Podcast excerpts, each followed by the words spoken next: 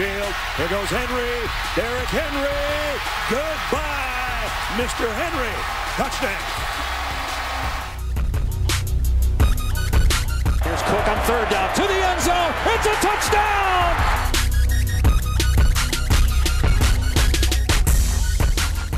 Salut à tous, bienvenue pour cette nouvelle émission de Radio Samedi US spécial College Football, toute l'actualité nord-américaine vue par les francophones, avec au programme la Big 12 Made in Oklahoma, la Pac 12 et la Dio Playoff, le débat du jour qui euh, mettra le groupe of 5 à l'honneur et la projection vers la 12e semaine de saison régulière. Pour m'accompagner, le fondateur du site Blue Pennant, Morgan Lagré. Salut Morgan. Salut Yellow, bonjour à tous. Et on prend donc désormais la route pour les playoffs.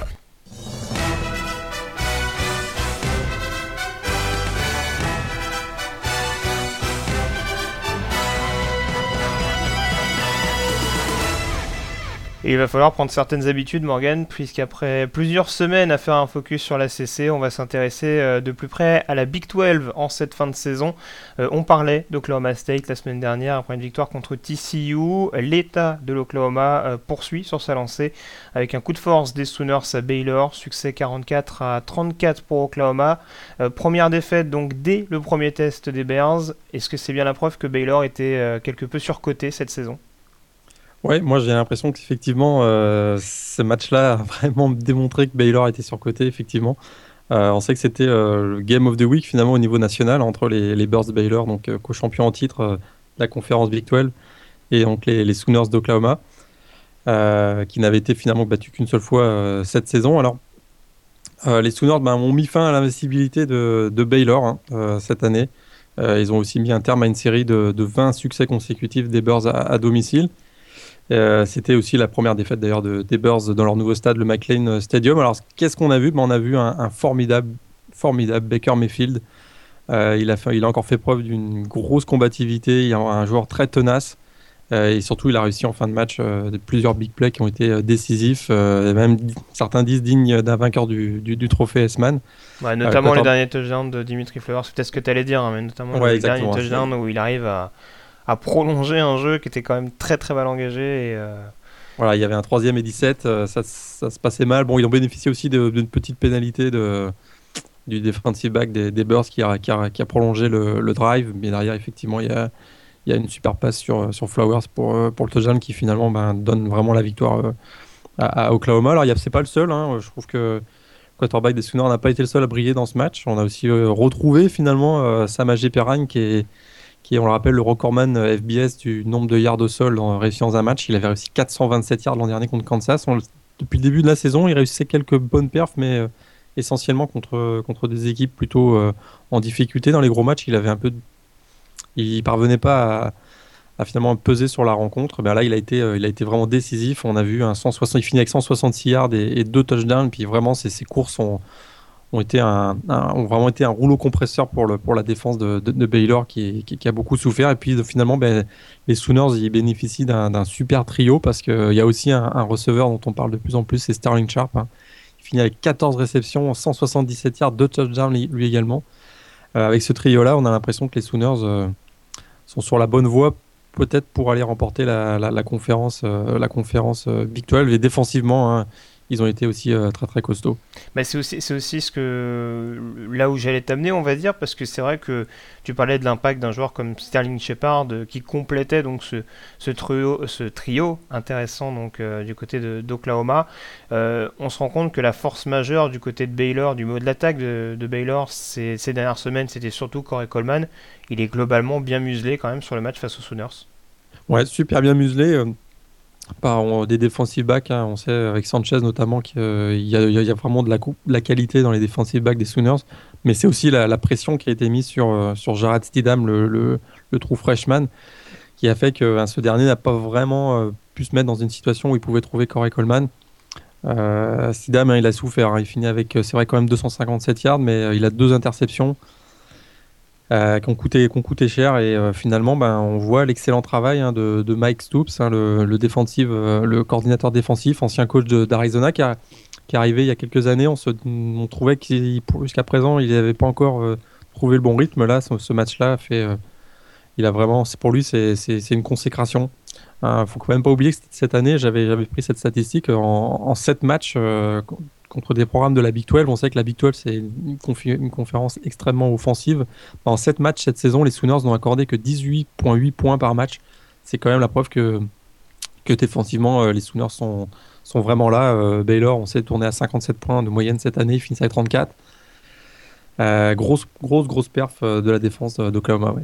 Donc ça fera, ça fait d'Oklahoma donc un, prétendant sérieux. On sait que c'était pris les pieds dans le tapis il y a quelques semaines lors du Red River Rivalry contre, contre Texas. Manifestement, et ça se voit au fil des semaines, on a vraiment l'impression que non seulement c'est une équipe qui gagne les matchs importants, mais qui sur des matchs où euh, ils sont clairement favoris, euh, ils gagnent assez largement avec la manière, et c'est aussi ce qui leur permet aujourd'hui bah, de, prétendre à, une place dans le top 10, voire mieux, parce qu'on voit que mine de rien, les équipes au-dessus bah, commencent les unes après les autres à, trébucher. Donc euh, il y a peut-être éventuellement euh, l'opportunité de, de, de, playoffs si les, si les circonstances euh, les aident, les aident en ce sens. Mais c'est vrai qu'Oklahoma sera un adversaire à suivre, une équipe à suivre, notamment face à l'adversaire et au rival de, de l'État, donc Oklahoma State, et le fameux Bedlam Series de la, de la dernière semaine.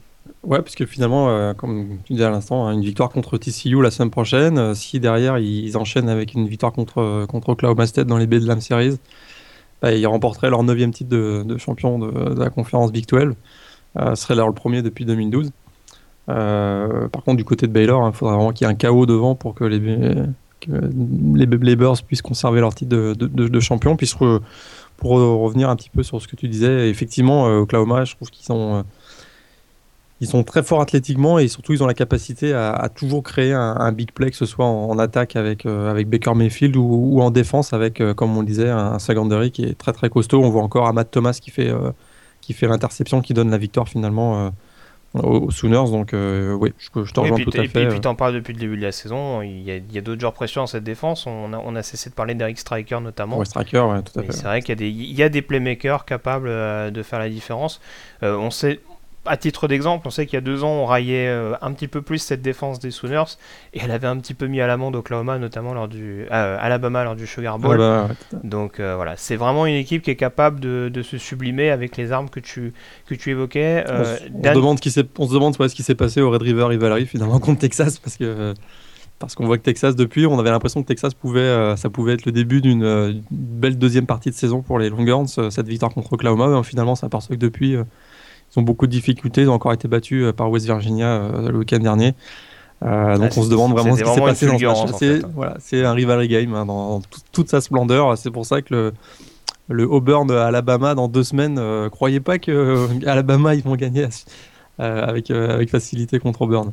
Et alors dernière petite parenthèse avant qu'on passe sur une autre rencontre, mais on parle beaucoup du Clemsoning. Il faudra peut-être peut parler du, du Bayloring parce que très souvent Baylor est annoncé euh, ces dernières années, en tout cas sous, sous Art avec les nombreux quarterbacks euh, qu'ils ont eu notamment, dont un Eastman Trophy en l'occurrence Griffin Third. Très souvent Baylor fait des bonnes saisons. Malheureusement, c'est rarement euh, très concluant, que ce soit au niveau du, championnat BCS ou, des playoffs depuis l'année dernière. Ouais, pour eux c'est difficile. Au niveau du recrutement, ils ont fait beaucoup de, vraiment beaucoup de belles progressions, je veux dire, sur les sur les cinq dernières années depuis qu'Art notamment est arrivé. Maintenant, euh, il y a un talent qui est, quand même limité. Il y a moins de profondeur que dans les gros programmes de la Big 12, ce qui fait qu'il suffit qu'il y ait euh, un ou deux blessés euh, à des postes majeurs. Ça devient compliqué pour eux d'enchaîner semaine après semaine. Et puis, faut pas oublier qu'ils démarrent souvent la saison avec des matchs contre un peu des matchs blagues contre des équipes de FCS, ce qui fait que ça gonfle un peu leurs statistiques. On a l'impression qu'ils sont plus beaux que ce qu'ils sont. Et dès que ça commence à devenir un peu sérieux au mois de novembre, ben, avec les blessures, comme je l'indiquais, ça devient compliqué pour eux. C'est pas faux. Euh, l'autre vainqueur de la semaine vient de la conférence euh, américaine, car Houston a toujours ses chances pour disputer les playoffs, mine de rien. Et les Cougars qui ont dû cravacher pour battre Memphis 35 à, 34. Alors j'exagère un peu, mais est-ce qu'il existe une infime chance euh, d'intégrer le top 4 pour le programme texan? Ouais, alors là, faudrait... faudrait vraiment le chaos devant, là. Mais n'importe quel programme a vaincu cette année, j'ai l'impression, peut, euh, peut prétendre à, pourquoi pas une place en playoff. Pour eux, ça va être compliqué. Il faudrait vraiment qu'ils fassent une énorme démonstration contre Navy euh, dans le dernier match euh, de la conférence américaine. Chez eux, le, le 27 ou le 28. parce, que là, parce, que là, ils ont le déplacement à Yukon, c'est ça, à Connecticut, bon, qui devrait pas forcément leur attirer une énorme cote, on va dire. Et après, c'est vrai qu'il y, y, a ce match contre Navy qui bah, commence à marquer des points au fur et à mesure, mais est-ce que c'est vraiment suffisant s'il n'y a pas de cataclysme devant ça, peut, ça peut être compliqué.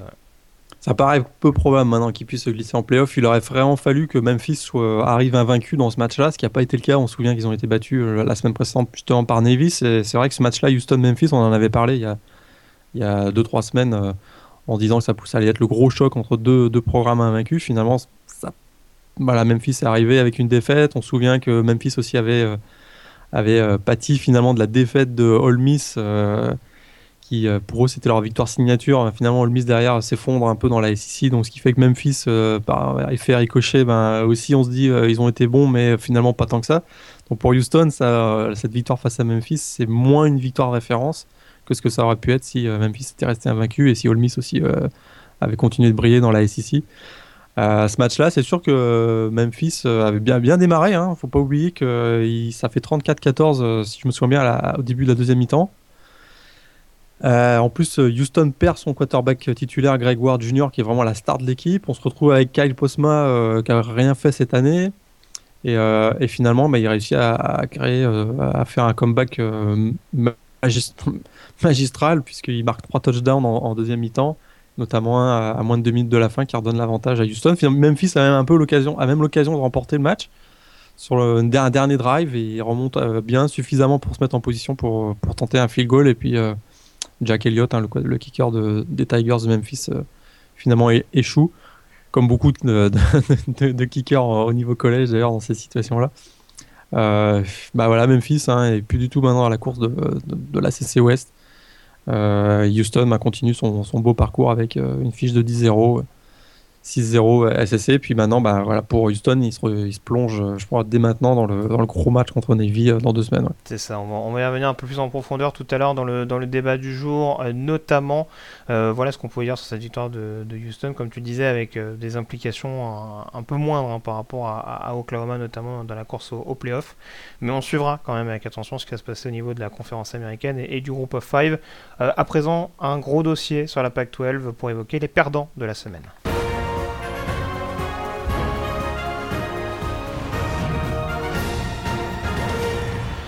Car la Pac-12 Morgan a sans doute perdu ses derniers espoirs de playoff. Les deux dernières équipes à une défaite ont perdu ce week-end. On commence par la division Nord avec la défaite surprise de Stanford contre Oregon, 38 à 36 pour les Ducks euh, en Californie. Comment Stanford a pu perdre ce genre de rencontre?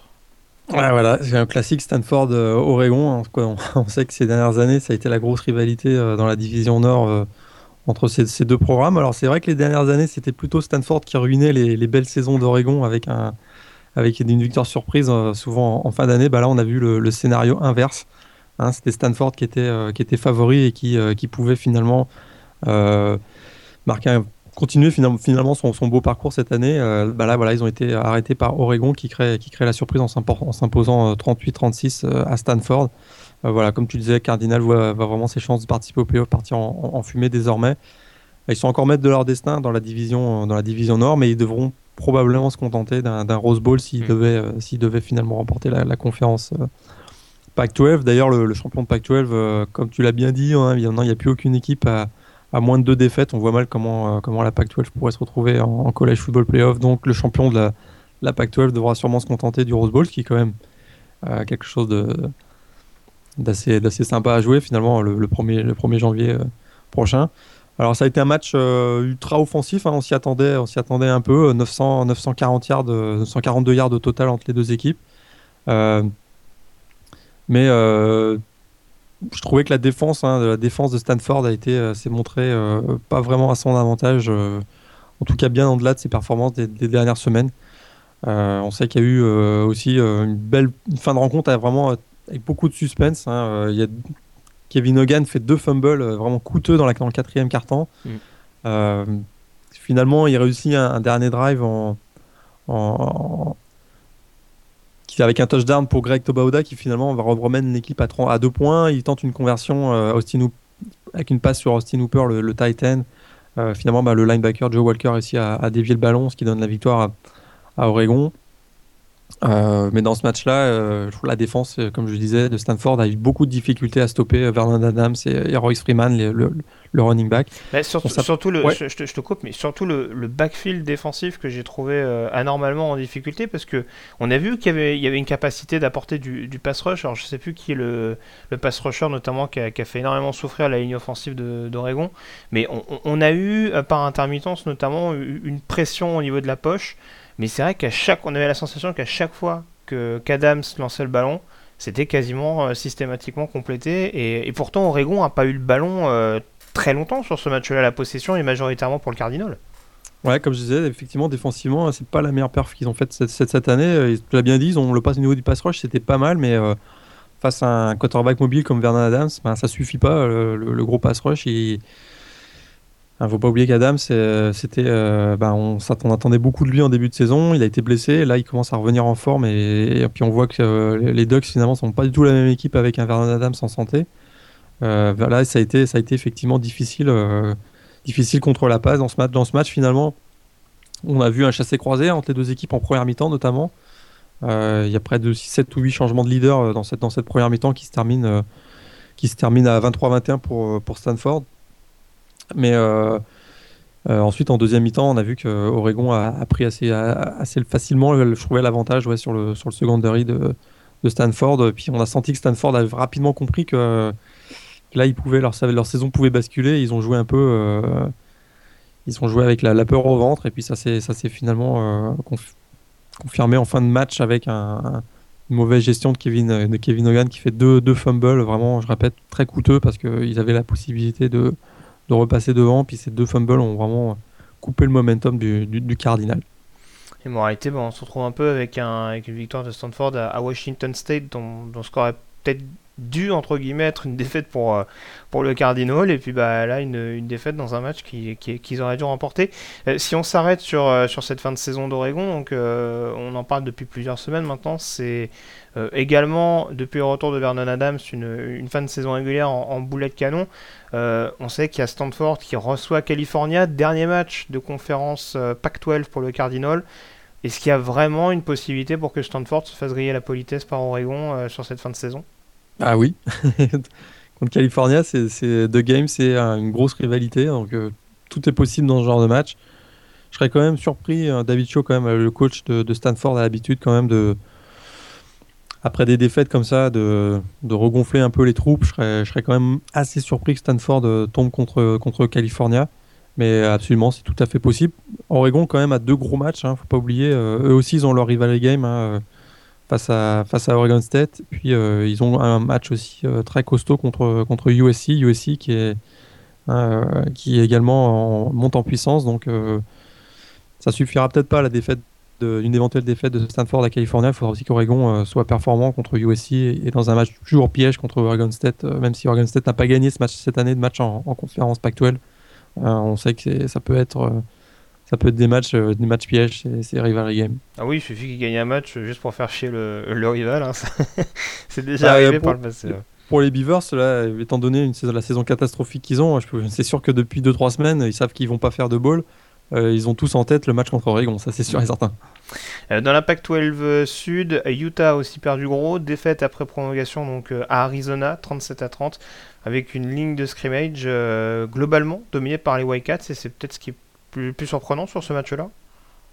Ouais, c'est surprenant. J'ai l'impression que c'est un peu le même, euh, le même phénomène que pour Baylor. Hein. C'est Utah, ben voilà, c'est-à-dire qu'il y a des joueurs avec beaucoup de talent, mais dès qu'il y, a un ou deux blessés, euh, les organismes commencent à souffrir. Hein. On, arrive, au mois de novembre, ça commence à devenir un peu plus difficile. Une équipe qui joue essentiellement sur son, sur son physique, ben voilà, dès que ça commence à pêcher un peu au niveau athlétique, ben on est on est vulnérable face à une, attaque comme, euh, comme celle des Wildcats d'Arizona. Ben, ça devient, compliqué. Euh, dans ce match-là, ce qui m'a un peu surpris, c'est que euh, j'ai vraiment, sur la fin de match, quand, finalement le, quarterback des, Wildcats, Anu Solomon, s'est encore blessé, hein, encore une commotion cérébrale pour le, quarterback des, des Wildcats. J'ai cru que ça allait être le tournant du match parce que je pensais qu'ils allaient pouvoir bloquer son backup Gérard, Gérard Randall. Finalement, c'est pas du tout ce qui s'est passé puisque c'est même Randall qui donne la victoire sur sa seule passe euh, du match euh, en, prolongation.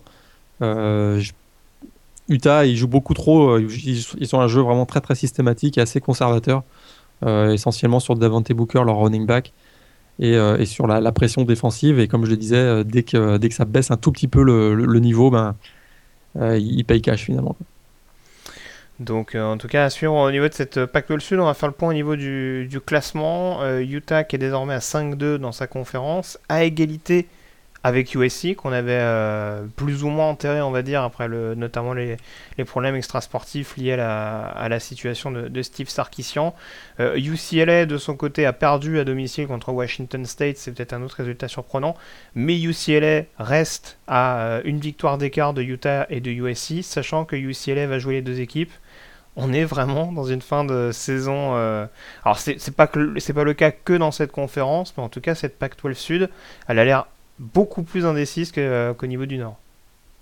Ouais, puis on a vu surtout, euh, bah, comme je disais à l'instant, une équipe de USC qu'on avait complètement enterrée avec les, problèmes de, Stark, de le, coach qui a été renvoyé fin septembre ou début octobre. début octobre.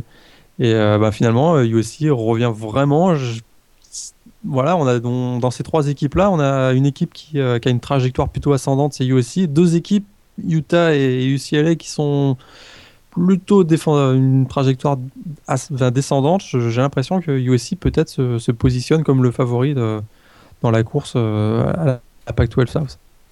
Bon, en tout cas, on, va faire le point tout à l'heure, notamment sur les euh, autres résultats au niveau de cette Pac-12. Mais avant d'évoquer les autres principaux résultats de cette 11e semaine, on fait le point une fois n'est pas coutume, sur le groupe of five à l'occasion du débat du jour.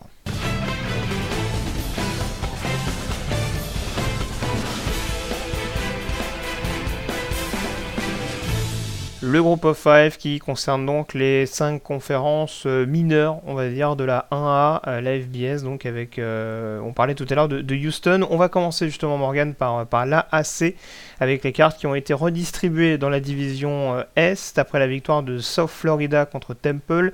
les Floridiens qui reviennent à, une seule victoire de Temple. Est-ce que les Oils sont en danger?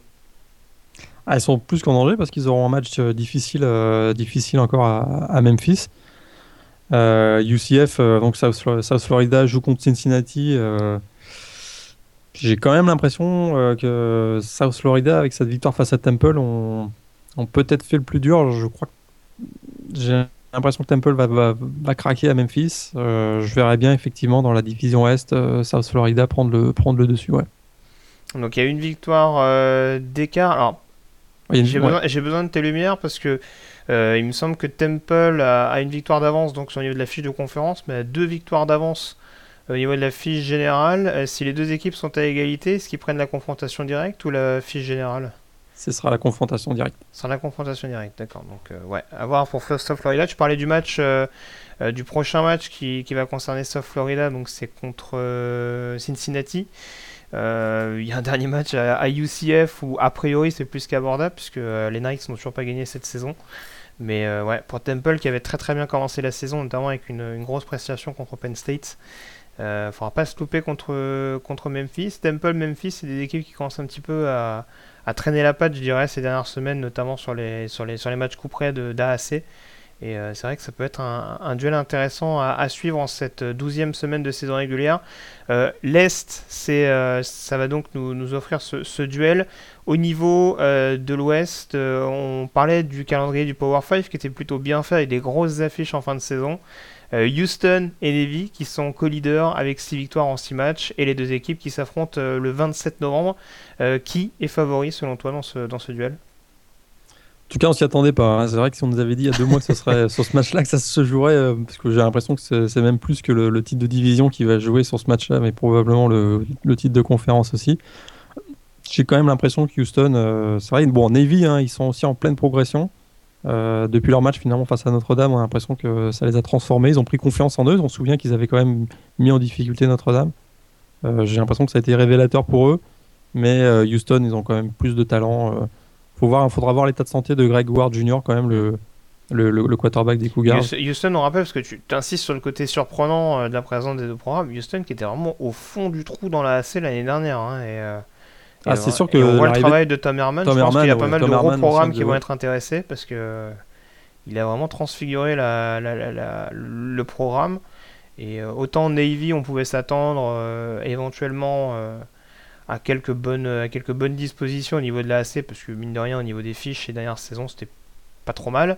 Notamment avec Keenan Reynolds euh, qui, euh, qui marchait sur les défenses adverses.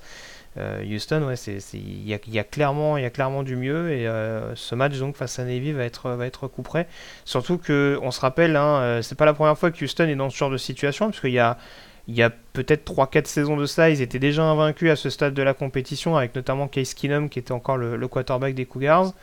Euh, on se rappelle qu'à l'époque, on envisageait déjà une place en, en bowl majeur, et puis il me semble qu'il s'était écroulé euh, sur, le, sur la finale de conférence. Euh, l'adversaire ne me revient plus. Mais ils, avaient souffert de la blessure de Patrick Edwards aussi. Je me souviens Casey Keenum, Patrick Edwards, c'était un, duo très très chaud. Et à partir du moment où Edwards s'était blessé, Houston avait baissé, avait baissé un, en fin de saison, effectivement. donc euh, là, une défaite de Houston, euh, ce, serait, ce, serait ce serait vraiment compliqué. Et là, il y a clairement une place en bowl majeur qui joue. Parce que les, euh, les, déconvenus de Memphis et de Temple, dont on parlait tout à l'heure, ça laisse une voie royale à l'un ou l'autre donc pour, pour disputer un, un, des quatre autres bowls principaux. on enchaîne à présent après. donc, si tu devais donner une finale à AC, ce serait laquelle? Houston qui battrait South Florida. Houston, South Florida. J'y vais quand même avec une victoire de Houston contre Temple. je pense que Temple peut battre Memphis sur ce, sur ce match-là. Un point présent sur la Sun Belt. Alors, une seule division en sein de cette conférence. Arkansas State, Appalachian State et Georgia Southern qui sont dans la course. Arkansas State a quand même déjà battu ses principaux adversaires. Est-ce que tu les vois vraiment trébucher contre New Mexico State et, euh, Texas State? Euh, En tout cas, c'est la Sun Belt, c'est ma conférence préférée. Euh, ou pas. Pourquoi non euh, J'avoue que cette année, j'ai pas vu un seul match de la conférence Sunbelt. Je vais pas vous mentir. je vois énormément de matchs à chaque fin de ah, semaine. On va pas se le cacher, c'est pas la, c'est pas la conférence la plus glamour. Surtout qu'il y a beaucoup d'équipes qui, euh, qui sont arrivées de, de 1AA ces dernières années. Texas State notamment, j'en parlais, Georgia State, Georgia Southern, South Alabama également. Donc c'est vrai que c'est un peu, euh, c'est un, peu la conférence fourre-tout, on va dire, ces dernières années au niveau de la 1A. Mais euh, autant, je vois, autant je vois beaucoup de matchs de la MAC. Euh, en, en, ce moment, il y a beaucoup de matchs le mardi, le mercredi, le jeudi de la MAC. Mais alors, la Sunbelt, là. en tout cas, bon, Arkansas State a l'air d'être le grand favori. euh, ça, c'est J'ai vu le mec qui ne se démonte pas. Non, mais en tout cas, je suis sûr que. ils ont battu, leur de, ils ont battu leurs adversaires directs. Ils ont semble-t-il, enfin, il semblerait qu'ils euh, soient quand même assez, assez largement favoris dans, dans, la fin de la saison. Jusqu'à bah, la fin de la saison. Cas, deux ils, ont un solide, ils ont un très très euh, solide jeu, jeu au sol, en tout cas avec euh, Michael Gordon. Ouais, et en tout cas, les deux adversaires qui vont affronter ont, ont, une fiche générale de 4 victoires pour 14 défaites. Donc, a priori, ça devrait passer pour les Red Wolves, mais c'est vrai que honnêtement, ce sera un peu un, cataclysme qui se, fasse, euh, qui se fasse dépasser, même si leur fiche générale est, est moins, moins intéressante, on va dire, notamment qu'Appalachian State. Euh, qui est un peu qui programme qui monte mine de rien, qui arrive également d'un double A, mais qui fait de qui fait des choses intéressantes ces, ces dernières saisons. Euh, au niveau de la Sunbelt, voilà, vous l'aurez compris, c'est pas forcément la, conférence la plus glamour. On passe, tu en parlais justement à la conférence MAC. La conférence MAC, on connaît déjà un qualifié pour la finale, en l'occurrence euh, Bowling Green à l'est. Euh, à l'ouest, trois prétendants avec Toledo, Northern Illinois et Western Michigan. Euh, une seule confrontation entre ces trois équipes pour l'instant, euh, c'est la victoire de Northern Illinois sur le terrain de Toledo. Est-ce que les Huskies sont favoris pour autant? Ouais, cette victoire-là, ça les a vraiment projetés, projetés en, tête hein, de, la, division Ouest et j'ai l'impression que tout va se jouer effectivement contre Western Michigan. si Northern Illinois bat Western Michigan et au, ils auront un, autre match aussi contre Ohio. S'ils gagnent ces deux matchs-là, ils seront, ils seront champions. Derrière, si, euh, si Western Michigan réussit à l'emporter euh, euh, chez les Huskies, on va se retrouver dans un scénario un peu plus, un peu plus compliqué. Il faudrait que les Broncos donc de Western Michigan auront encore un match contre les Rockets de Toledo. qui pourraient aussi être en course s'ils gagnaient leur match face à Bowling Green. Donc c'est un petit peu voilà. Euh, ça simplifierait les choses si Northern Illinois battait, euh, battait Western bah, Michigan. Ce qui, simplifie encore plus les choses, c'est si Western Michigan gagne ces deux matchs, parce que tu l'as dit, ils jouent les deux équipes. Ils jouent et Northern Illinois et Toledo. Alors l'inconvénient, c'est qu'ils jouent les deux matchs à l'extérieur, il me semble. Euh, mais bah, en, tout cas, si les Broncos gagnent, ils sont assurés de, jouer cette finale de, de conférence. L'autre inconvénient, c'est que aussi c'est probablement la moins bonne des trois équipes, donc ça peut aussi compter, je pense. Mais Donc pour faire simple, je pense que le, Northern Illinois, avec sa victoire à Toledo, maintenant est, favori. On, a quand même, on aura quand même un gros match, un cross division entre Bowling Green et Toledo, les deux équipes qui, qui finalement ont marqué un petit peu la conférence MAC cette, cette, année. Et puis Toledo qui a chuté donc contre Northern Illinois un peu de manière inexpliquée. Donc on va, on va, voir ce qui, va voir ce qui se passe. Si Northern Illinois, comme je répète, euh, réussit à battre euh, Western Michigan et, euh, et Ohio, ben, ils, seront, ils seront champions de la, division Ouest. Un peu la surprise générale, puisqu'on pensait que vraiment Toledo, qui a été longtemps classé, notamment au classement à Top 25, était favori dans cette division. Ils, pourraient se faire un peu griller la politesse par, par les Huskies finalement. comme tu l'as dit, dans l'Est, Bowling Green est, champion déjà depuis, depuis quelques semaines. Et si Northern Illinois se qualifie, ça nous offrira un remake de la saison dernière, parce que Northern Illinois et Bowling Green s'étaient affrontés euh, à l'époque, avec une victoire, il me semble, des Huskies à l'époque. Donc, euh, Victoire surprise, ouais. ouais. Et euh, par contre, ouais, je sais que du côté de Bowling Green, hein, il y a un super, super quarterback. J'ai vu deux ou trois matchs cette saison de Bowling Green, puis Matt Johnson, moi, à chaque fois que je le vois, là, avec Roger Lewis, les deux sont vraiment très, très spectaculaires à voir. Vraiment dominants dans, dans cette conférence, qui finalement, la MAC, hein, depuis 2-3 ans, c'est une conférence qui, euh, qui, monte beaucoup. Ils, ils, ont une belle exposition, euh, comme je disais tout à l'heure, avec des matchs en semaine sur, euh, sur le réseau ESPN. Ce qui fait qu'on sait qu'ils ont battu beaucoup de programmes de la Big Ten ces 2-3 dernières années. C'est une conférence qui n'a pas le niveau du, Power 5, mais il y a même beaucoup de joueurs de la NFL qui sortent, qui jouent actuellement dans la NFL, qui sortent des programmes de la MAC. Quoi. C'est vrai. Euh, on passe à la Mountain West, une autre, euh, conférence euh, très respectable au niveau du groupe of five. dans la division Ouest, San Diego State n'a besoin que d'un succès désormais pour atteindre la finale et pour devancer donc Nevada au classement. son adversaire par contre est, peut-être un peu plus indécis. On a Air Force, Boise State et New Mexico qui sont à la lutte. New Mexico qui vient d'ailleurs de s'imposer sur le terrain de Boise State ce week-end. Et pourtant, les Broncos ont toujours leur destin en main. Ouais, ils ont leur destin en main. J'ai quand même l'impression que c'est la meilleure équipe hein, des Détroits entre Air Force et, et euh, New Mexico. cette défaite contre, euh, contre New Mexico, c'est un peu euh, un point d'interrogation. Euh, Boise a peut-être pris un peu à la légère New Mexico. Je pense sur le talent pur, il n'y a, pas vraiment photo. Boise State est quand même supérieur. avec notamment des joueurs comme Thomas, Thomas Sperbeck, hein, le, receveur qui est vraiment excellent, ou, le running back Jeremy McNichols. Euh, Air Force, ils, ont fait, font vraiment une très très très belle saison, mais euh, le fait que le, match soit euh, sur le blue turf des, Broncos, je crois que Boise State va réussir à remporter la division Mountain de la conférence Mountain West. Ah, pour ATR, c'est plus dur quand tu as du mal à voir le, terrain. Donc, une, un pronostic d'ailleurs sur la Mountain West? Bah, malgré une saison en dents je pense quand même que euh, Boise State hein, euh, reste, reste quand même favori. C'est vrai que pour eux, cette année, ça a été un peu euh, une saison faite de haut et de bas. Ils ont, battu, ils ont battu Washington, on se souvient, en tout début de saison. Ils ont aussi fait une grosse victoire contre, contre Virginia, puis ils perdent contre BYU et New Mexico le week-end dernier. C'est un peu. Mais saison vraiment en dents mais j'ai l'impression que Boise State est, quand même l'équipe avec le plus de talent dans cette conférence. je les vois remporter leur division, comme je disais, puis en battre San Diego State en, finale ensuite. D'accord. Je t'ai pas demandé pour la MAC, du coup, tu misais sur Northern Illinois plutôt? Bah, je pense que Northern Illinois dans, l'Ouest, effectivement, euh, va, va l'emporter en finale contre Bowling Green. Je pense que Bowling Green va prendre sa revanche sur la saison dernière. Ah, je veux bien une petite revanche de, de, Bowling Green.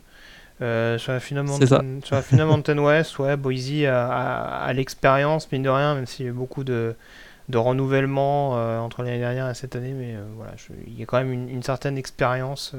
Euh, on voit que sur les matchs coup près, Boise State s'arrête Boise State, donc bon, je, les vois quand même vainqueurs contre, contre San Diego State. Dernière conférence du groupe of five, c'est la conférence USA, avec deux duels à suivre avec attention. À l'est, Western Kentucky contre Marshall, et à l'ouest, Louisiana Tech, Southern Miss. Ces deux affiches sont d'ailleurs prévues le même week-end, soit les 27 et 28 novembre comme quoi on dit que c'est bien foutu. Est-ce qu'on est parti pour un remake entre Marshall et Louisiana Tech comme l'an passé en finale de conférence? Bah, comme tu l'as dit, hein, les choses sont bien faites. Hein. On se demande si le calendrier n'a pas été fait euh, pour s'assurer ah, des gros matchs. à ce niveau-là. Hein. dans les deux divisions, ça va se jouer sur le dernier match. Euh, donc Western, comme tu l'as dit, dans l'Est, Western Kentucky contre Marshall. Et dans l'Ouest, donc euh, Louisiana Tech contre Southern Miss. De manière générale, j'ai l'impression que l'attaque aérienne quand même de, Western Kentucky avec Brandon Doty, ça paraît à peu près inarrêtable. Moi, je les vois battre, les battre Marshall. Juste pour la parenthèse, il hein, faut quand même rappeler, alors, je ne sais pas si c'est dire, mais on rappelle que l'année dernière, pour ceux qui aiment les points, Western Kentucky avait gagné contre Marshall 67-66. Oui. voilà, donc euh, avis aux intéressés, on avait beaucoup parlé de Baylor TCU notamment, mais celui-là il était pas mal. Ouais, celui-là il était, il était pas mal aussi, effectivement. Donc, euh, je laisse excuse-moi.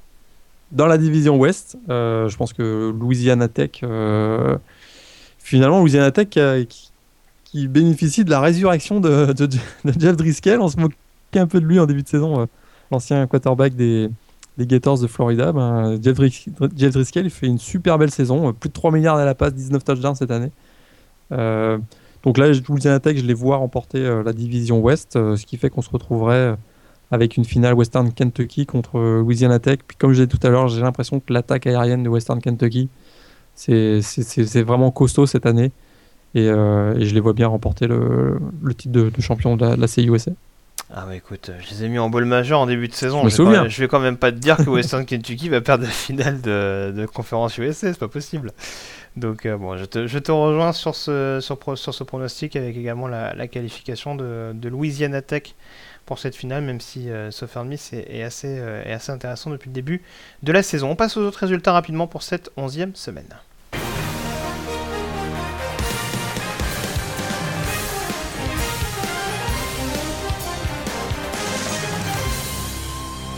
Avec notamment euh, le coup de force d'Alabama, euh, numéro 2, on commence à avoir l'habitude un petit peu pour le Crimson Tide, euh, vainqueur sur le terrain, large vainqueur même sur le terrain de Mississippi State, 31 à 6. Ouais, encore une fois, impressionnant défensivement le Crimson Tide, ils ont été implacables finalement. le match a été très serré, en tout cas au début, du, au début de la rencontre, dans, le premier, dans le premier puis ensuite ça a été big play sur big play, un 4, 4 touchdowns de plus de 50 yards. Hein. Il y a un punt return, il y a, il y a une réception de, de, Calvin Ridley de, de, 60 yards et deux courses hein, du euh, peut-être prochain vainqueur du trophée S-Man, Derrick Henry, le, running back. Deux ah courses de 60 yards. il, marque, des points de plus en plus par rapport à d'autres. C'est assez impressionnant à ce niveau-là. Ah, lui, il monte vraiment en puissance. Il fait encore plus de 200 yards contre la, défense physique hein, des Bulldogs de Mississippi State. C'est vraiment une grosse, grosse, grosse perf. Euh, puis finalement, bah, ils, ont, euh, ils ont bien bloqué aussi défensivement un Dak Prescott qui, euh, qui, euh, qui, subit 9 sacs hein, dans ce match. C'est énorme. On a vu encore un Jonathan Allen absolument remarquable, le, le, defensive lineman d'Alabama. Vraiment, cette équipe d'Alabama, c'est l'étoile noire. Hein. Souvent, on en parle, l'étoile noire du college football. Ils, sont, ils ont l'air d'être invincibles depuis, depuis un mois. Et on, vous même, on, si on se projette un peu sur la fin de la saison, on se demande à qui, euh, qui au pays va pouvoir, euh, va pouvoir battre Alabama euh, d'ici la fin de l'année. On sait qu'il y aura encore un match face à Auburn où ça pourrait peut-être être difficile, quoique. Et, dans les playoffs, on a beau regarder, on... il y a des équipes comme Clemson, bien sûr, mais on, a du mal à voir qui, qui pourrait arrêter Alabama. Que tu parles de la fin de saison, tu penses que Kirby Smart est au courant que Nick Saban a des contacts en NFL Parce que c'est quand même impressionnant. Bon, on découvre pas cette année, bien sûr, que, que la défense de Kirby Smart est assez impressionnante, mais euh, on voit qu'il y a pas mal d'autres programmes qui font les yeux doux et euh, on sent que Nick Saban est, est peut-être prêt cette année, plus qu'une autre encore, à, à, passer en professionnel si, euh, si l'opportunité se représente. Donc là, vraiment, là, Smart est vraiment en train de mettre les, atouts de son côté, en tout cas, pour montrer que défensivement, Alabama est de retour, même si ces dernières saisons, c'était un petit peu plus compliqué dans, dans ce secteur. Clemson qui s'impose à Syracuse 37-27. Pas trop de frayeur pour, euh, pour les Tigers, globalement Ouais, pas trop, pas trop de frayeur. Hein. C'est vrai que là, ils continuent. Donc, 10 victoires, c'est la dixième victoire cette année. Encore un gros match hein, de Dishon Watson. Mais hmm, je trouve que défensivement, ils ont été... Ils ont été mis en difficulté hein, par, l'attaque au sol, notamment de, Syracuse, qui finit à, plus de 200, 240 yards et 3 touchdowns. Euh, il faudrait qu'ils se méfient un petit peu quand même. Euh, Clemson, euh, ça reste très très très solide. c'est leur dixième victoire, comme je, disais. C'est la cinquième année d'affilée, d'ailleurs, qui, vont finir au moins avec, avec 10 victoires. Et faudrait qu'ils se méfient. Malgré tout, ils ont peut-être une statistique intéressante, c'est que la dernière fois qu'ils ont, qu'ils ont démarré avec une fiche de 10-0, c'était en 1981 et ils ont fini champion national. Donc euh, pour eux, c'est, c'est peut-être de bon augure. Ohio State et Notre-Dame qui gagnent facilement donc face à Illinois et, Wake Forest. Ouais, Ohio State encore vraiment pas convaincant. Hein. le retour de le retour au jeu de JT Barrett, ça a été ça a été vraiment laborieux. Encore une fois, il compte sur, sur les courses d'Ezekiel Elliott, le, running back, qui finit encore avec deux touchdowns. dès qu'on a l'impression que cette équipe, dès qu'elle est en difficulté, elle donne le ballon à, à leur running back sophomore face à des défenses comme Illinois, ça passe. Est-ce que, on va en parler peut-être tout à l'heure contre Michigan State, ça va suffire? On ne sait pas trop. Vrai, il l'emporte 28 euh, à 3. Puis Notre-Dame, euh, ça a été aussi. Euh, c'était Senior Day donc à, South Bend. Ça a été une belle victoire. Wake Forest encore bien battu, c'est bien battu. comme souvent quand ils viennent, à, quand ils viennent à, South Bend, ils se battent souvent, mais ils, ils repartent généralement avec la défaite. là, c'est une victoire 28-7. encore une belle performance de Dishon Kaiser. Puis dans ce match, il y a quand même eu un, petit événement, puisque le touchdown de, du freshman Josh Adams de 98 yards, bah, c'est le plus long touchdown de, l'histoire du, programme de Notre-Dame, donc c'est à noter. Ils arrivent encore à battre des records avec la longue On arrive encore à battre des records. C'est-à-dire qu'à un moment donné, pour battre des records il va falloir agrandir les terrains parce que parce qu'on peut plus battre des terrains. Dire, ah, il y a encore un yard, il y a encore un yard. Encore, même, deux, même, deux, même, deux, si vraiment euh, ils prennent pénalité sur pénalité, il y en a encore deux. Mais euh, bon voilà, en tout cas pour, pour Notre-Dame qui a intégré le top 4 hein, depuis, euh, depuis quelques semaines maintenant, peut-être une ou deux semaines. ça c'est pareil, ça continue à s'affirmer quand on sait que leur seule défaite de la saison c'est contre l'actuel numéro 1 du pays. C'est des arguments à mettre à, leur crédit. Iowa, numéro 5, qui a eu beaucoup plus de difficultés pour se défaire de Minnesota, victoire 40 à, 35, mais un jeu au sol toujours au rendez-vous. Jeu au sol au rendez-vous, hein, les Sean Daniels, qui finit avec près de 200 yards et, 3 touchdowns. Alors c'est vrai que c'était un match difficile, mais on sait aussi que c'est euh, Iowa-Minnesota, hein. c'est une grosse rivalité aussi de la Big Ten. Euh, le vainqueur, donc les Hawkeyes, qui sont repartis avec le, trophée Floyd of Rosedale, qui est un, bon cochon en bronze. Hmm. donc euh, voilà, ils, sont, ils, ont, ils ont bataillé face, à, face à Minnesota. C'est souvent des matchs, des matchs très serrés entre les deux programmes. Pour les Golden Gophers, hein, par contre, c'est les quatrièmes défaites d'affilée. Ça, ça commence à, glisser sérieusement pour, euh, pour eux. Les Gophers qui ont confirmé, euh, confirmé Tracy Clays hein, comme, euh, comme head coach pour la saison prochaine. lui qui avait remplacé notamment de façon intérimaire Jerry Kill, qui avait donc quitté son poste notamment pour des, pour des problèmes de santé. Donc voilà, ça fait un poste en moins pour voir en college football en vue de la, de la saison prochaine. Oklahoma State, on parlait d'Iowa, Oklahoma State qui s'est fait peur mais qui s'impose au, au, forceps sur le terrain d'Iowa State. Oui, ils se sont fait une grosse frayeur hein, parce qu'ils étaient menés 17 euh, points, euh, puis euh, même 31-21 en, deuxième mi-temps. grosse frayeur. Puis comme depuis quelques semaines, hein, c'est quarterback Walsh hein, qui, qui, finalement a réussi à, à redonner l'avantage aux Cowboys qui s'en sortent bien donc avec une victoire 35-31.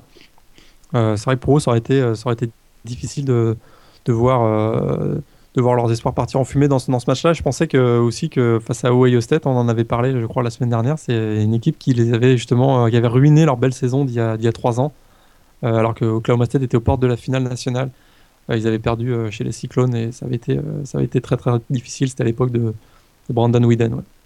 Ah, Brandon Williams. Justin Blackmon, que grand joueur qui, continue de marquer la NFL. Euh, que se passe-t-il avec Lennart Fournette, euh, Morgan euh, Lennart Fournette, assez bien contenu ce week-end lors de la défaite d'LSU à domicile. Deuxième défaite de suite d'ailleurs pour les Tigers face à Arkansas. Voilà, bah, c'est la copie conforme hein, du, match, du match contre, contre Alabama. si vous avez vu le match contre Alabama, bah, c'est exactement la même chose. Grosse défense d'Arkansas, LSU qui, qui parvient pas du tout à passer au sol finalement, bah, on essaye euh, par les airs, puis par les airs, ça passe pas. Euh, Brandon Harris, hein, vraiment, euh, ça a été un petit peu mieux pour Brandon Harris dans ce, match-là au niveau des statistiques, mais au niveau du tempo, hein, ça, ça suffit vraiment pas. Et exactement comme contre, contre Alabama, ben, la, défense de LSU a, payé très très cher le, les, courses d'Alex de, de, Collins, et puis surtout encore une fois des trois gros big plays hein, de, l'équipe des Razorbacks. Notamment une réception de Dominique Reed, ouais, plus de 50 yards. Il y, a, un touchdown de Alex Collins de 80 yards. C'est le dernier euh, touchdown de Jared Cornelius, euh, euh, près de 70 yards, qui vraiment enfonce le clou sur la fin, alors qu'elle est su tenter un, comeback. Et puis signaler quand même que Arkansas pourra nourrir sans doute quelques, quelques regrets sur son début de saison, parce qu'on les a beaucoup, manqué, on les a beaucoup moqués en début de saison régulière, notamment avec ses défaites successives à domicile. Bah, on voit que ça coûte cher, parce qu'aujourd'hui Arkansas est à 4 défaites. Et il y avait peut-être moyen d'aller au moins décrocher un bol majeur euh, s'il n'y avait pas eu euh, notamment ces, tâtonnements offensifs en, début de saison. On se souvient aussi qu'ils avaient posé beaucoup de problèmes à Alabama. Hein, dans, ça mm. avait fini 24-17 ou 21-14, si je me souviens bien. Et ils avaient posé énormément de problèmes au Crimson Tide. Ça avait été très, très, très, très sérieux, ce match-là. Euh, Florida qui se qualifie pour la finale de conférence sec, les Gators qui s'imposent sur le terrain de South Carolina 24 euh, à 14. Ouais, on a découvert un jeune, hein, euh, Jordan Concrete, qu'on n'avait pas trop vu depuis le début de la saison, le, freshman. Là, il, s'est fait plaisir avec deux, touchdowns. Et on a vu encore une grosse performance de, Kevin Taylor. On voit bien en face hein, les, Gamecocks complètement baissés, baissé de niveau depuis le départ de Steve Spurrier. C'est une équipe qui est, en roue libre, puis qui, finalement n'a qu'une hâte, c'est la, fin de saison dernière. En tout cas, cette défaite, ben, ça, les, euh, ça les prive définitivement d'un bowl. Euh, pour South Carolina, on va attendre maintenant de, récupérer un, nouveau coach et on va, on va rebâtir le, programme, je pense. Ouais. ce ne sera pas Sean Elliott parce que c'est déjà été confirmé qu'il ne sera pas euh, maintenu pour la saison prochaine. Donc, euh, maintenant, je pense qu'il va y avoir quelques, quelques candidatures euh, qui vont être envoyées pour, postuler. Euh, Michigan qui s'impose après prolongation, après une double prolongation sur le terrain d'Indiana. Il y a des victoires compliquées à l'extérieur ces dernières semaines pour les Wolverines, mais ça passe. Ouais, ça passe. Alors là, c'est passé, mais alors d'un cheveu, hein, parce qu'il a fallu attendre la toute, toute fin de match hein, pour que Jake Roddock donne réussisse une, une passe de touchdown pour Jéhu Chesson. C'était à deux secondes de la fin pour égaliser et et envoyé le match en, prolongation. Et en prolongation, on a encore vu chez Son qui a été énorme avec deux, deux réceptions. Et puis finalement, euh, c'est sur une, une, passe ratée dans le, sur un quatrième down euh, vers Michael Page que, que la défense, que finalement euh, Michigan réussit à, l'emporter. on a vu une belle perf, hein, encore une fois, de Jordan Howard, le, running back d'Indiana, qui finit à 235 yards, mais ça n'a pas suffi. Michigan a encore trouvé les ressources pour, pour, pour s'imposer. Michigan fiche de 8-2, et puis on se dirige de plus en plus vers un vers un gros, gros, gros match euh, face à Ohio State euh, dans deux semaines.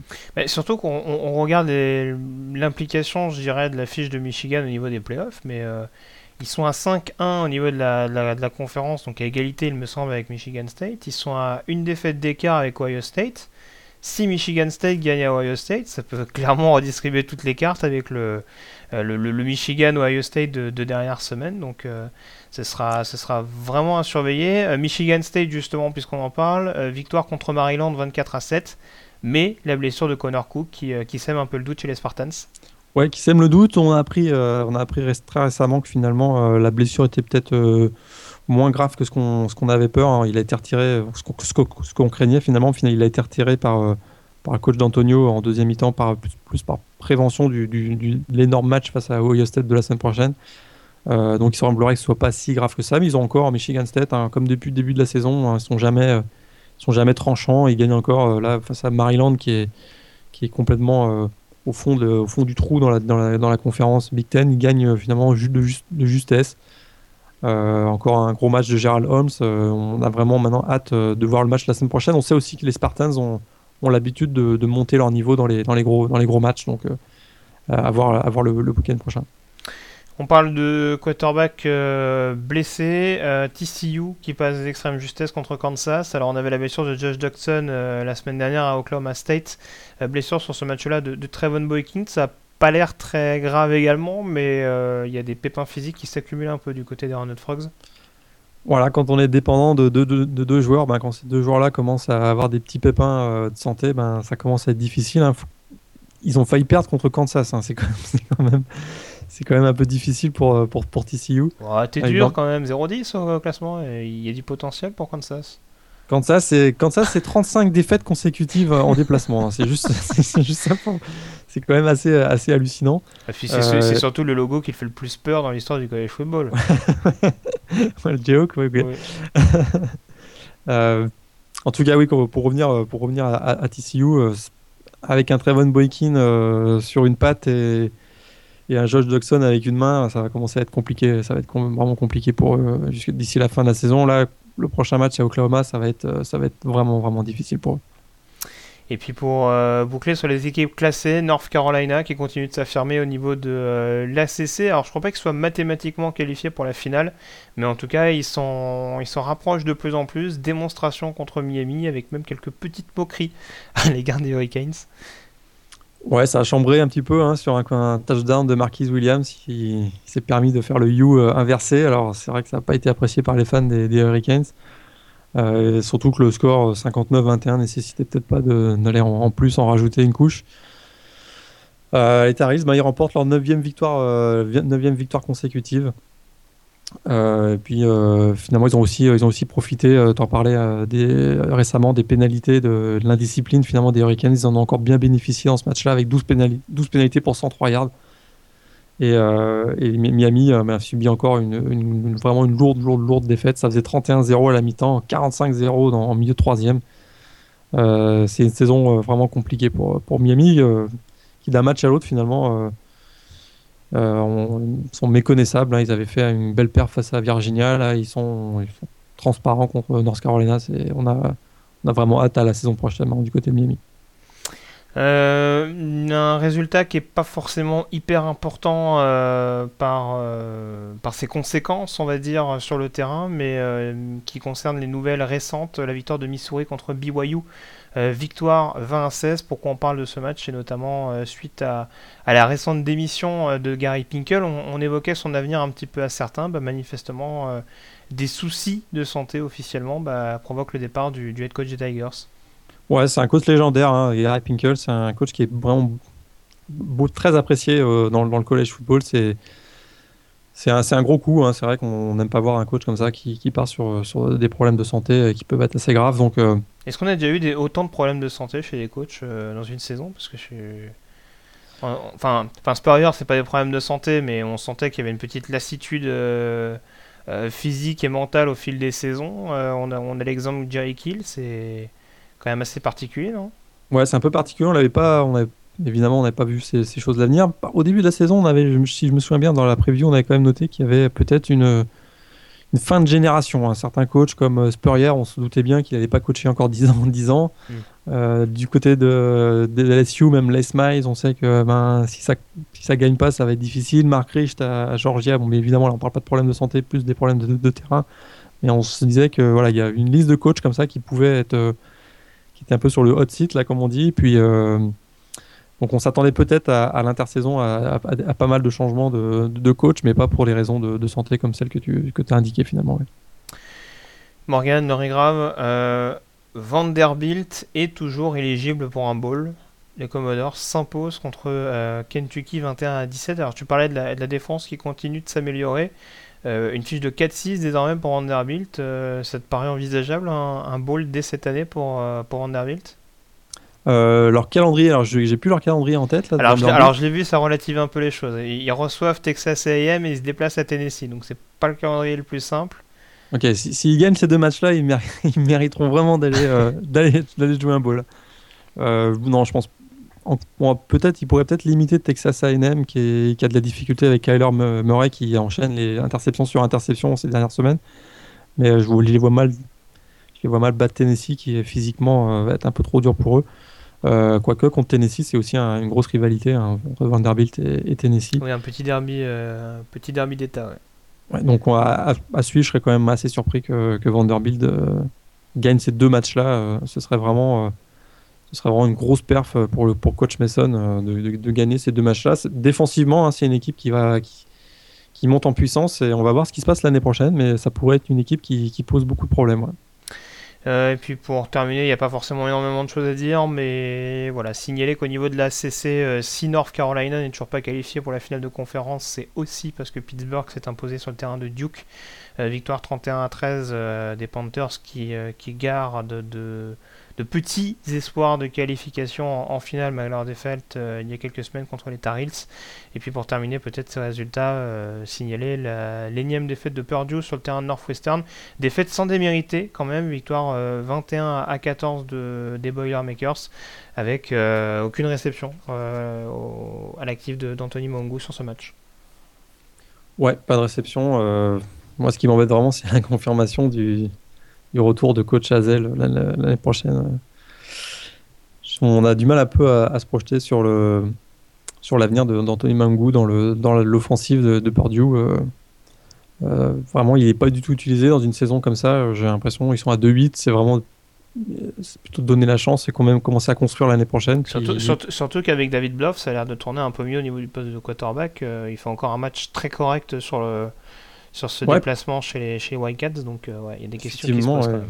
quand on regarde, quand on regarde les matchs et qu'on s'attarde sur les fiches statistiques, on voit qu'à chaque match, euh, David Bluff, ben, finalement, il trouve 8, 9, 10 receveurs et puis on trouve jamais Anthony dans la liste. donc, c'est un peu difficile pour lui. On, va voir ce qui se passe. Est-ce qu'il n'y aura pas de ball pour lui cette année non plus? Donc, il n'y aura pas la possibilité d'avoir des practices au mois de décembre qui auraient pu lui, permettre de, continuer sa progression. Il faudra attendre le, printemps prochain maintenant. Donc, à suivre pour la saison prochaine. Un coup d'œil sur les classements. À présent, on parlait donc, les classements du Power 5, puisqu'on évoquait tout à l'heure les, les Group of 5. Euh, la finale de conférence, pour l'instant, au niveau de la CC, euh, nous donnerait toujours un duel entre Clemson et North Carolina. Ça, ça ne change pas. Oklahoma State, toujours leader au niveau de la Big 12. Dernière équipe invaincue donc, de cette conférence avec une fiche euh, au sein de la Big 12 de 7, à, de 7 victoires et 0 défaites. Euh, la finale Big 10 euh, opposerait pour l'instant Ohio State et Iowa. Pas de changement à ce niveau-là. pas de changement non plus également au niveau de la Pac 12 malgré les défaites de Stanford et de Utah. Ce sont toujours ces deux équipes qui s'affronteraient en finale de conférence. Et puis au niveau de la SEC, toujours Alabama, Florida. Florida, on l'a dit, officiellement qualifié pour la SEC. il me semble que pour Alabama, il y a il y a peut-être un petit scénario pour Alabama ou non Il me semble qu'ils ont leur qualification. Euh, il faudrait que s'ils perdent contre Auburn, s'ils perdent contre Auburn, euh, bah, ils, peuvent encore se faire griller par Ole Miss. Hein. Ils peuvent encore se faire griller par Ole Miss. Ah, c'est vrai qu'il y a Ole Miss, mais au niveau de la fiche générale, ah oui, ils peuvent encore perdre deux matchs au niveau de la fiche générale. a priori, s'ils gagnent le match de ce week-end, ça ah ouais, bah, non, non, t'as raison, raison, Sur la confrontation euh, directe, ça peut, ça peut pencher pour Ole Miss, ouais. Mais euh, j'essaie juste de voir. Olmi, je crois qu'il y a LSU à la maison et il doit y avoir le, derby contre Mississippi State à l'extérieur. Le Egg Ball pour finir, ça va être le Egg Ball pour eux, ça va être compliqué. Ouais, bon, en tout cas, Florida qualifié, euh, Alabama très bien parti parce que vu ce qu'ils mettent pour l'instant euh, ces dernières semaines, euh, surtout en déplacement, voilà, il reste favori, mais voilà, voilà ce qu'il y, y, a à dire au niveau de ces euh, classement et de ces duels annoncés de conférence pour le euh, moment. La douzième semaine donc qui va ouvrir ses portes dans la nuit de mardi à mercredi, on en parlait tout à l'heure, donc le Bowling Green Toledo qui sera notamment à suivre à cette occasion à euh, minuit heure française, donc le duel de Mac avec notamment des grosses implications pour les Rockets puisque Bowling Green est déjà qualifié. D'autres matchs que tu vas suivre avec attention au cours de cette week 12 douzième semaine qui sera marquée, bah, il y, a de belles affiches, notamment le fameux Michigan State euh, Ohio State. On en parle depuis plusieurs semaines. Hein. c'est le gros choc dans la, division Big Est, Big Ten Est, pardon. Euh, euh, c'est un match qu'on attend depuis, depuis le mois d'août. Alors le, les champions nationaux en titre Ohio State sont, sont, toujours invaincus, mais j'ai l'impression que cette année ils n'ont pas affronté d'adversaires aussi coriaces que, que les Spartans de Michigan State. Donc ça risque d'être un c'est un, gros gros duel. ce sera aussi un gros duel entre, entre les deux entre deux coachs euh, mythiques finalement du, du, côté de la Big Ten entre Urban Meyer donc Ohio State et Marc D'Antonio Michigan State. Euh, et puis voilà, on va vraiment savoir maintenant euh, qu'est-ce que qu'est-ce que les Buckeyes ont, dans le ventre. On sait que leurs deux derniers matchs ce sera face à Michigan State donc puis face à Michigan. comme je disais tout à l'heure, Ohio State c'est souvent en sortie des situations difficiles avec le running back Ezekiel Elliott. Euh, là, face au, face au front seven solide des Spartans, j'ai vraiment hâte de voir ce qui va se passer. Ça pourrait un peu forcer euh, JT Barrett à, à, tenter davantage de passes. Et on a vu que ça a été, ça a été très laborieux, notamment le, dernier match. Alors, euh, ben, finalement, du côté de Michigan State, hein, on disait, Baylor, Baylor a été battu, LSU battu, Stanford battu, Utah battu. Et du coup, ils reviennent complètement en course pour, pour les playoffs. Et un, un succès à Columbus, pour eux, ce serait ce serait vraiment une victoire référence euh, pour, ce programme-là. Euh, donc la clé du match pour moi, ce sera aussi euh, la capacité de la ligne offensive de, Michigan State à, stopper le, pass rush de, de Ohio State pour protéger notamment Connor Cook. On sait que maintenant Connor Cook sera présent pour ce match-là et puis son expérience pourrait être vraiment décisive. On l'a souvent vu hein, dans, les, gros matchs. Connor Cook prenait la rencontre à son compte et euh, notamment avec des, il est toujours capable de mener des longs longs drives euh, qui, qui, donnent beaucoup de momentum à l'équipe. Euh, je serais vraiment pas surpris d'une surprise dans ce match-là, d'une victoire de Michigan State à, Ohio State. On a l'impression que cette défaite pend au nez des Buckeyes depuis, depuis le début de l'année. Moi, je serais vraiment pas surpris que Michigan State crée, la, crée la sensation le week-end prochain en s'imposant à Columbus. Ouais. Puis on aura sûrement un, coup d'œil. Moi, je pense qu'Ohio State va quand même, va quand même gagner, mais euh, d'une courte tête, je pense que c'est souvent des matchs accrochés entre, entre les deux équipes. Les, euh, les deux, forcément, confrontations à suivre, les deux autres confrontations importantes à suivre, elles concernent donc la Big 12, Oklahoma State Baylor, Oklahoma TCU, avantage donc aux équipes de l'Oklahoma sur ces deux rencontres. Ouais, avantage des équipes de l'Oklahoma, particulièrement euh, les Sooners contre les Horned Frogs. Hein. les Horned Frogs de TCU, on a l'impression que c'est une équipe amochée, vraiment qui seront, euh, qui seront à Norman face à une équipe qui est en pleine bourre. Ça va être, euh, ça va être vraiment, vraiment, vraiment compliqué pour eux. Euh, je vois pas comment ils peuvent arrêter défensivement, comment ils peuvent arrêter Baker Mayfield, Samaj Perrine et Sterling Sharp. je vois vraiment une victoire assez facile d'Oklahoma face à, face à TCU.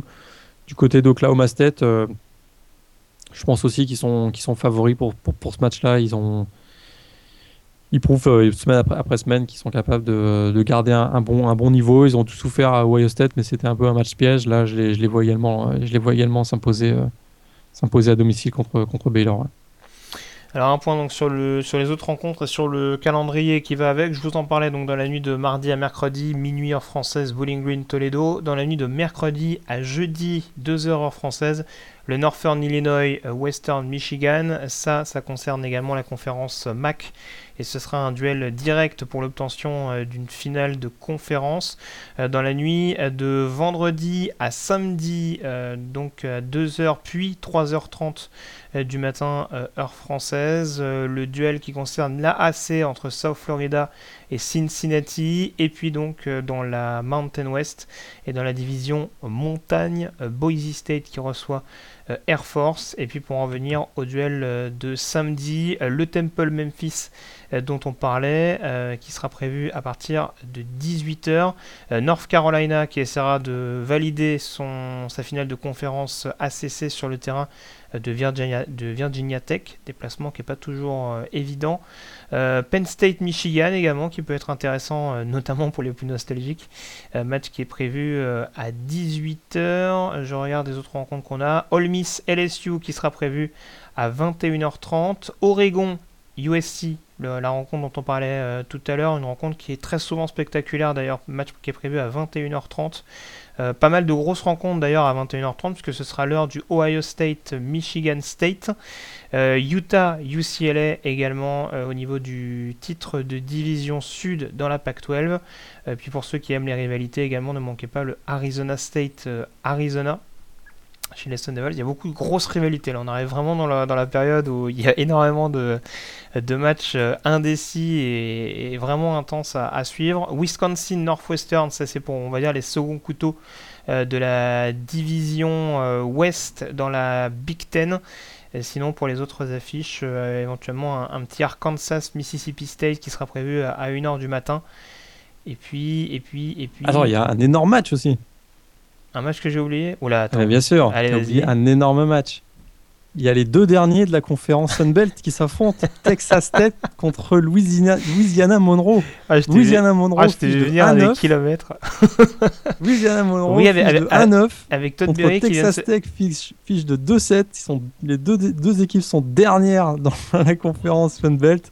On en parlait tout à l'heure. Ne ratez pas ce match-là. Je vous le conseille. C'est ça. Avec Todd Berry, le head coach de, Louisiana Monroe, qui s'est d'ailleurs fait, euh, renvoyer il y, a, quelques jours de ça. Un match que tu vas suivre avec attention. Je suis pas sûr qu'il y ait énormément de points, mais euh, Notre-Dame Boston College à 1h30. Ouais, euh, comme j'ai répété une ou deux fois déjà dans ce podcast, ce match a lieu au Fenway Park de, Boston. Donc un, un, cadre. un cadre inhabituel pour un match de college football, puisque ça, ça, se passe donc dans un stade, le stade mythique de baseball des, des Red Sox de Boston. À 1h30, Oklahoma State contre Baylor. À 2h, Oklahoma contre TCU. Et puis on vous en parlait également, un match euh, incontournable, même si euh, California euh, rentre un petit peu dans le rang en cette fin de saison. The Game entre Stanford et California. Ce sera pour les couches tard ou pour les leftos dans la nuit de samedi à dimanche à 4h30 du matin. Bon, bah, je pense qu'on a fait le tour, Morgan, pour cette onzième semaine. On se retrouve donc la semaine prochaine avec pas mal d'affiches et de surprises, j'imagine, à débriefer. Avant de clore cette émission, une pensée, bien entendu, aux, nombreuses victimes des derniers attentats de, Paris et euh, à leurs proches, euh, un grand nombre de personnes qui ont notamment été victimes de leur passion, comme au Bataclan. D'où l'importance de continuer à, vivre notre passion, nos passions, et c'est bien l'objectif majeur de, ces différents podcasts consacrés au, football américain. Euh, donc voilà, passez en tout cas une très bonne semaine et on se retrouve la semaine prochaine pour un nouveau rendez-vous. Ciao Bonne semaine à tous.